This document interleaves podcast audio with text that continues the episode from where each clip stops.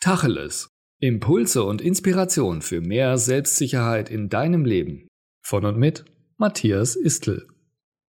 Jetzt mal Tacheles. Die Gedanken der anderen gehen dich rein gar nichts an. Nein, ich meine damit nicht, dass du dich nicht für die Sorgen und Nöte anderer interessieren sollst. Es geht um dich. Du sollst aufhören, dich zu sorgen, was der oder die da wohl über dich denkt. Das brauchst du nicht zu wissen. Das geht dich nichts an. Konzentriere dich auf dich und deine Gedankenwelt. Kümmere dich um die guten und schönen Gedanken, die dich stärken und zum Strahlen bringen. Je mehr du dich um deine Innenwelt kümmerst und mit dir im Reinen bist, desto weniger bist du abhängig von der Meinung anderer. Lass den anderen ihre Gedanken und Meinungen. Und falls du doch mal etwas davon zu hören bekommst, dann bedanke dich dafür und lächle sie einfach weg. Es sind ja letztlich nur die Gedanken der anderen.